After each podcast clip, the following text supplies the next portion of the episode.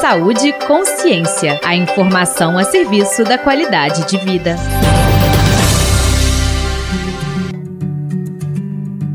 Olá!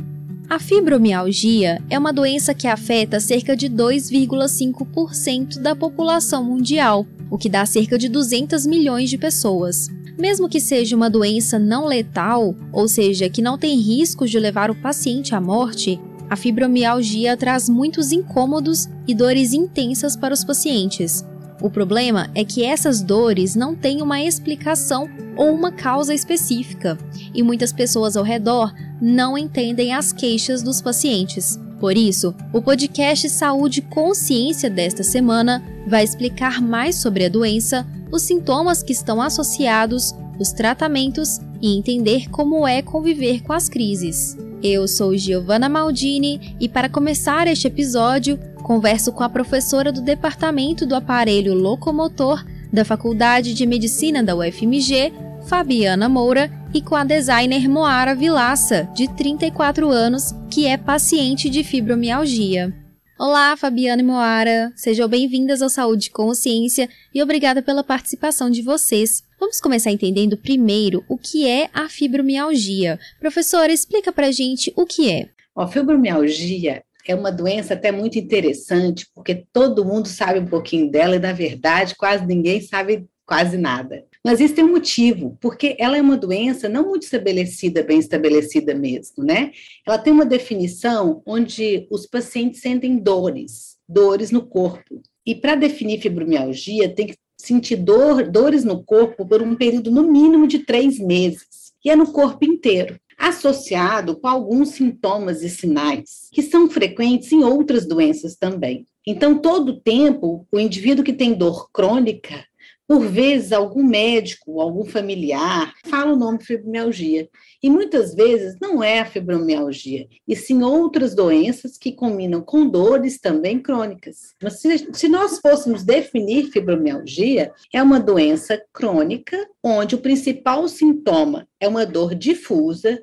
Dor difusa significa que você tem dor nos quatro quadrantes do seu corpo. Então, você tem no lado esquerdo, do lado direito, em cima e abaixo da pelve, sem uma outra causa que justifique essa dor. Daí a dificuldade de você definir que esse paciente tem só fibromialgia ou fibromialgia também. Entendi, professora. E como são as dores na fibromialgia?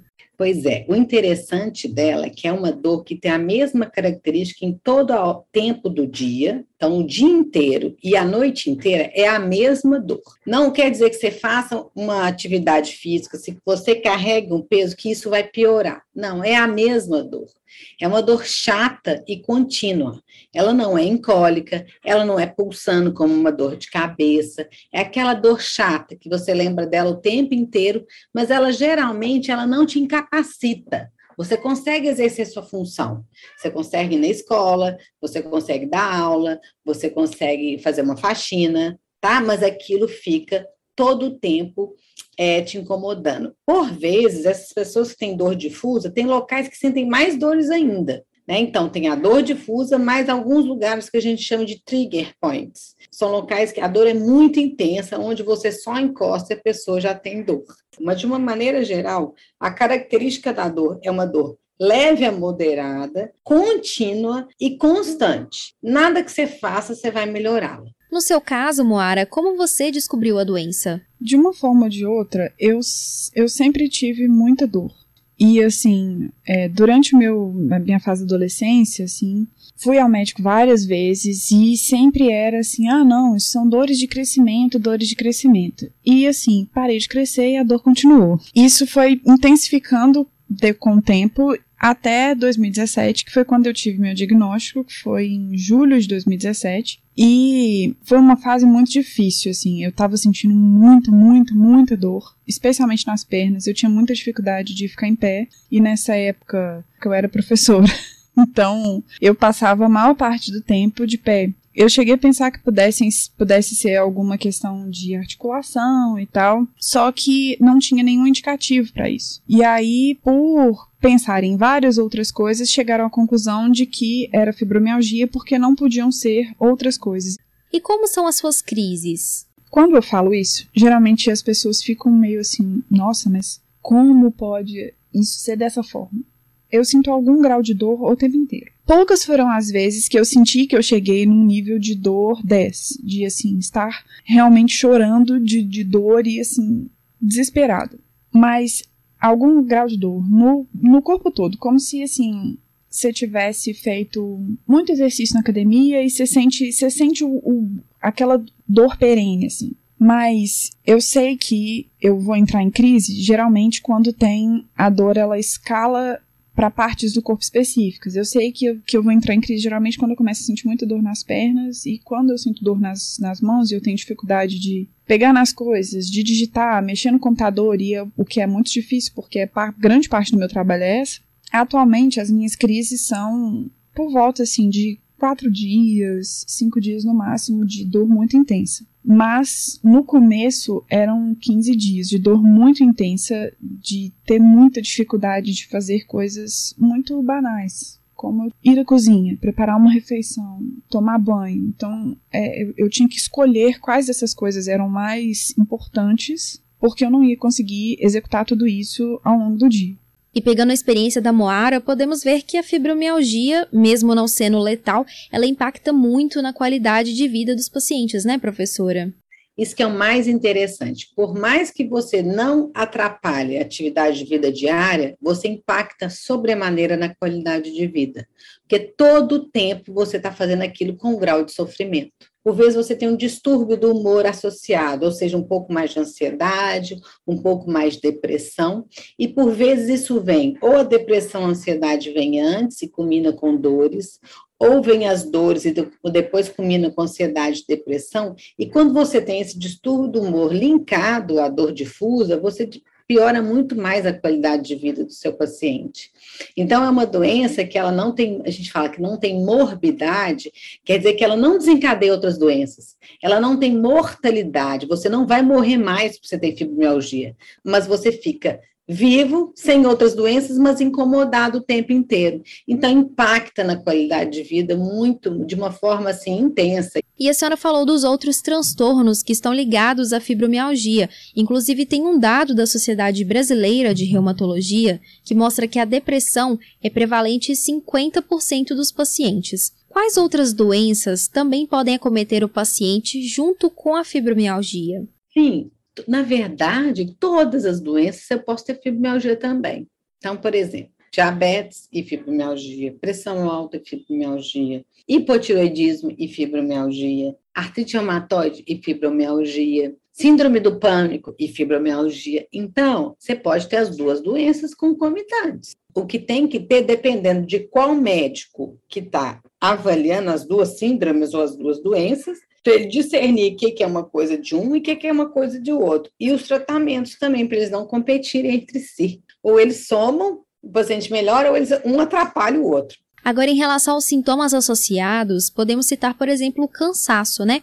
Quais outros sinais também podem estar relacionados com a doença, professora? Então, tem sensação de fadiga, de cansaço, às vezes tem alteração de, distúrbio gastrointestinais, às vezes dor no estômago, às vezes dor na barriga, às vezes dificuldade, dor na relação sexual, dor para fazer xixi, sabe? Então, você pode ter dores ou desconfortos em outros órgãos. Às vezes você tem a, a sensação de rigidez da junta, às vezes você tem a sensação de rocheamento das pontas dos dedos, às vezes você tem a sensação de formigamento, às vezes você tem a sensação de tonteira. Mas para você fazer um link que isso é fibromialgia ou não, você precisa de uma investigação mais profunda, que geralmente é o médico reumatologista que sabe fazer bem. E por que esse cansaço é tão comum nos pacientes? Sim, o que, que acontece com a fibromialgia? Eles sentem o tempo inteiro fadigados. O que quer dizer? Sem energia. Então, você acorda de manhã, você não tem energia para começar seu dia. Isso geralmente é linkado com dor crônica e linkado também com sono, que não é repousante que a gente fala. As pessoas dormem, mas elas não descansam. Então, quanto mais dor ele tem, menos sono repousante ele tem, e ele desperta mais cansado. E aí isso vira um ciclo vicioso, né? Se ele desperta mais cansado, ele tem, não tem ânimo de fazer outras coisas, aí a dor vai piorar mais um pouco, ele vai dormir mal de novo.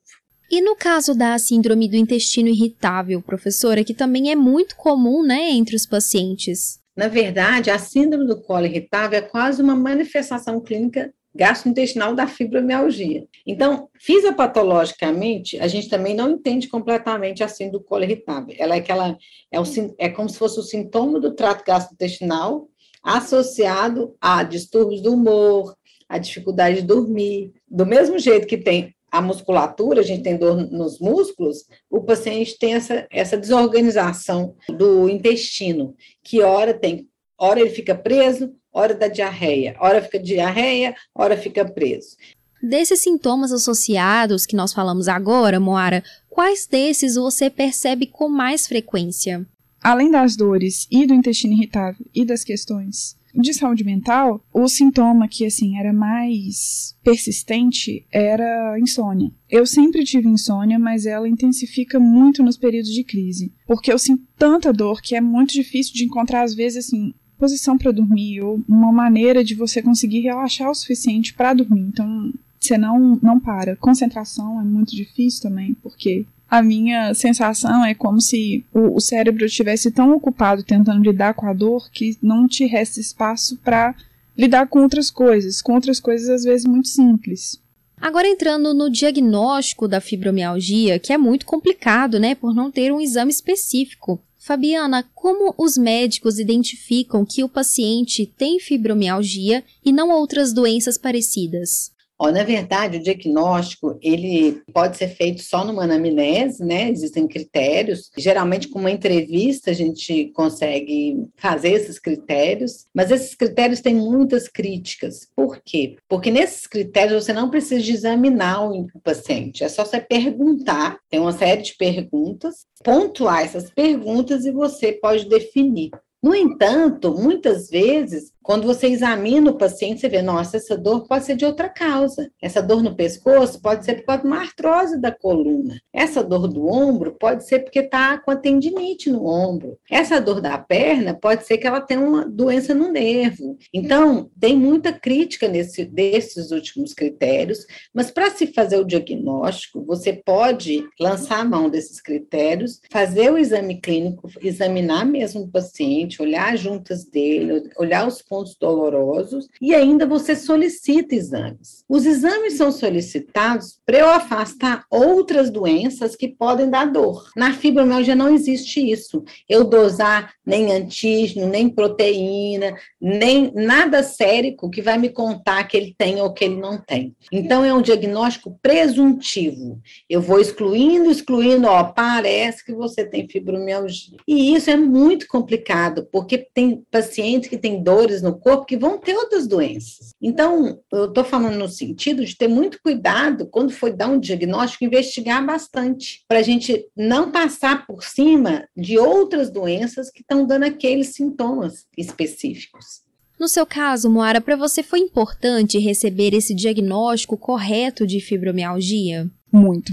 Porque uma vez que você tem um nome para as coisas, você passa a ter uma forma de como lidar com aquilo. E assim, foi, foi o que eu falei com a maior parte das pessoas com quem eu tinha muito contato na época. Porque uma vez que você tem como nomear aquilo, você fala assim: não, agora eu entendo esse grupo de coisas que eu sinto que estão é, relacionadas a essa questão aqui. Então eu sei como lidar com isso, porque outras pessoas que são pacientes da, da mesma condição lidam com isso de forma X ou Y, ou o médico indica tal coisa ou outra coisa, outros especialistas de outras áreas indicam outras coisas, então você consegue pensar em como lidar com as coisas mais complicadas da doença, né? Então, para mim fez muita diferença, porque eu sentia que, assim, eu falava assim, nossa, eu, era, eu sou doida, não tem sentido. Assim, sentir tanta dor, não conseguir fazer as coisas e sendo uma pessoa jovem com supostamente nenhuma questão de saúde, como que eu não consigo fazer coisas simples no meu dia a dia? E aí depois do diagnóstico eu entendi, eu falei assim, não, às vezes é porque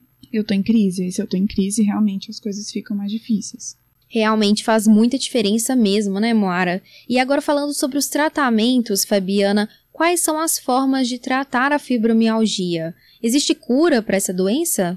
Pois é. Não tem cura, né? Ela não tem cura, mas ela tem controle. Você pode viver bem com fibromialgia. No entanto, o tratamento é um, é, ele é longo e ele é assim enjoado de fazer, porque o indivíduo tem que fazer determinadas coisas que geralmente ele nunca fez na vida. Então tem que mudar hábito. Toda vez que a gente vai tratar e tem que mudar hábito, é uma barreira enorme. Então isso é difícil. Por isso que a gente sempre precisa da família junto. Então quando eu tenho que mudar hábito, geralmente os pacientes que, são, que têm fibromialgia, eles não fazem, ou quase não fazem, ou, ou se fizeram, fizeram muito pouco na vida atividade física.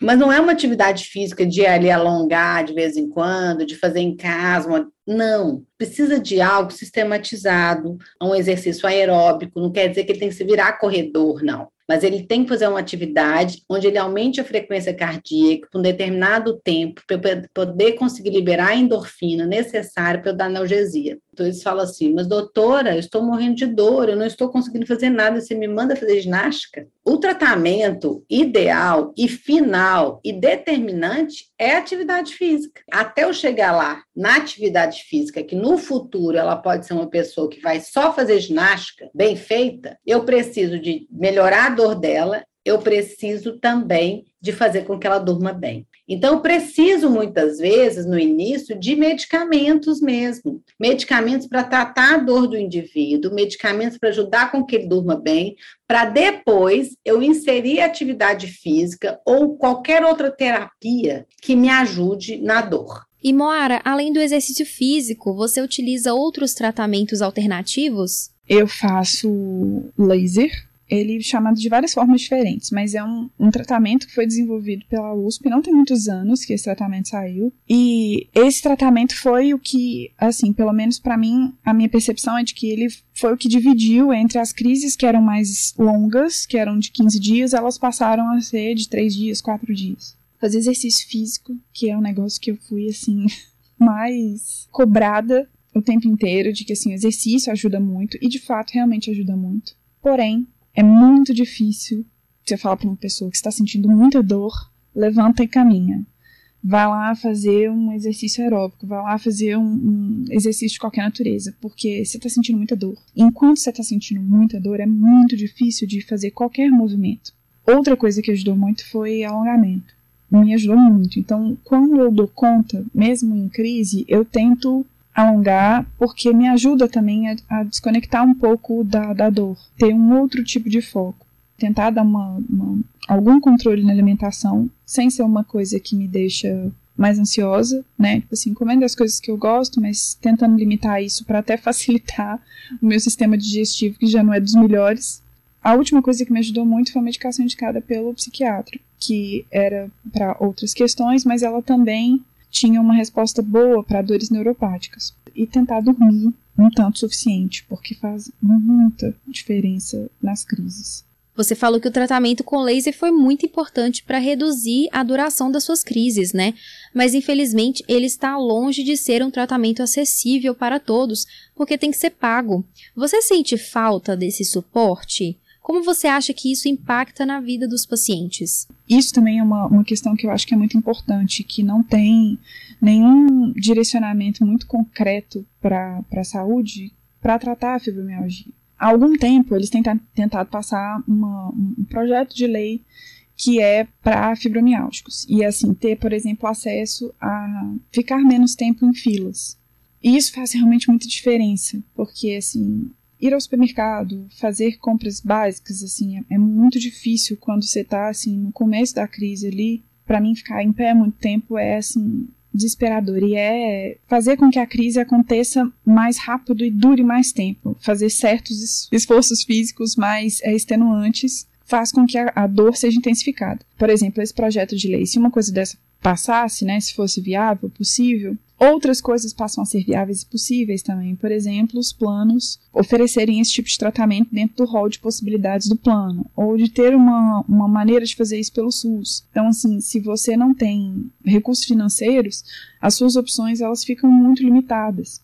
Isso é verdade. E além do suporte na lei, os pacientes também precisam do suporte familiar e de pessoas próximas, né? O problema é que a doença não é visível para outras pessoas, porque o paciente tem dores sem causa específica. Isso atrapalha a família a entender a doença, professora? Qual a importância de acolher esses pacientes? O que acontece, que é muito importante frisar, já que nós estamos nos, na rádio, é que a família precisa de entender esse processo. Eles têm muita dificuldade de, do entendimento da família no que ele realmente sente. Por quê? Porque não é visível. Você não tem alteração, não tem deformidade, você não tem lesão no corpo, você não tem fraqueza de carregar um, um, um saco de arroz, você não, não tem sinal que o outro te veja. E o modo operante de quem tem fibromialgia é aquela pessoa mais queixosa, aquela pessoa que reclama que isso está incomodando. Então, a família, ela vai criando uma resistência àquilo e vai, às vezes, nomeando isso de outras formas. E isso atrapalha muito.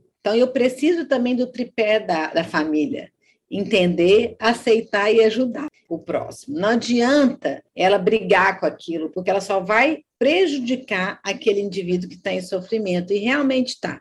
E uma das formas de ajudar os familiares a entender mais sobre a fibromialgia é a informação confiável, né, professora? Que é o que estamos fazendo aqui agora, discutindo sobre a doença e entendendo as principais questões e queixas dos pacientes. Tem outras formas de ajudar esses familiares a compreenderem as pessoas com fibromialgia? E, e outra, outra observação: os familiares devem ir na consulta, porque é, o médico vai explicar exatamente o que está acontecendo ali e o familiar entende, né? O que o está linkando ou não.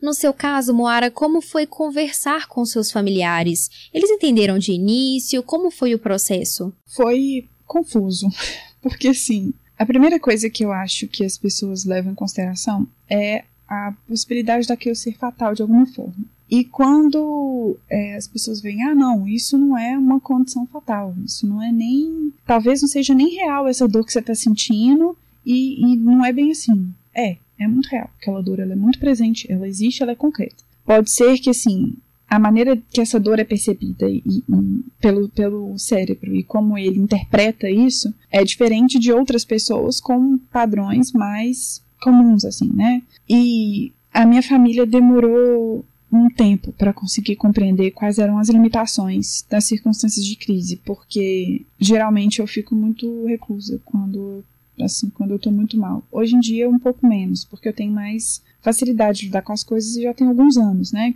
de, de diagnóstico e tal, então eu consigo manejar melhor. Mas quando eu tinha contato com as pessoas e assim, eu tava mancando muito, ou tava tendo assim muita dificuldade de andar, ou períodos em que às vezes eu emagrecia demais porque eu não tava conseguindo comer mesmo.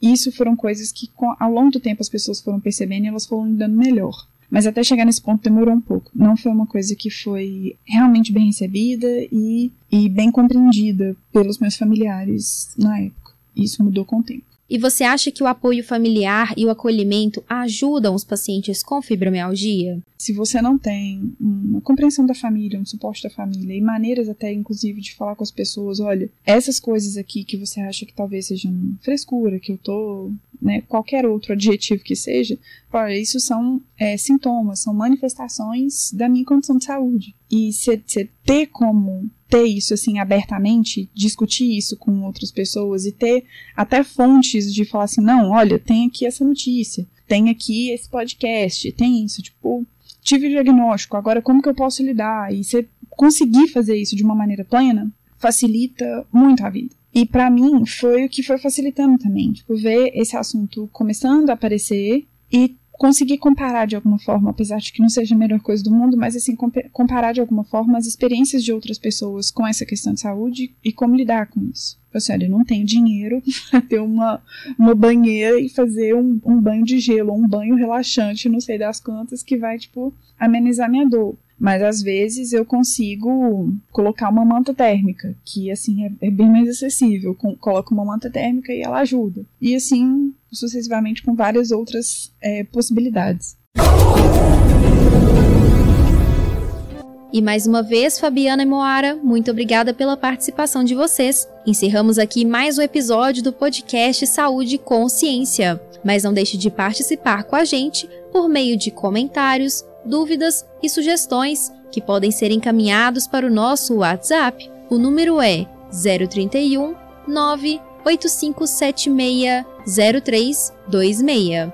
E siga o Saúde Consciência no seu agregador de podcast preferido e ative as notificações para ficar por dentro de tudo que postamos. Esta edição foi produzida por Carolina Magalhães e Madu Mendonça.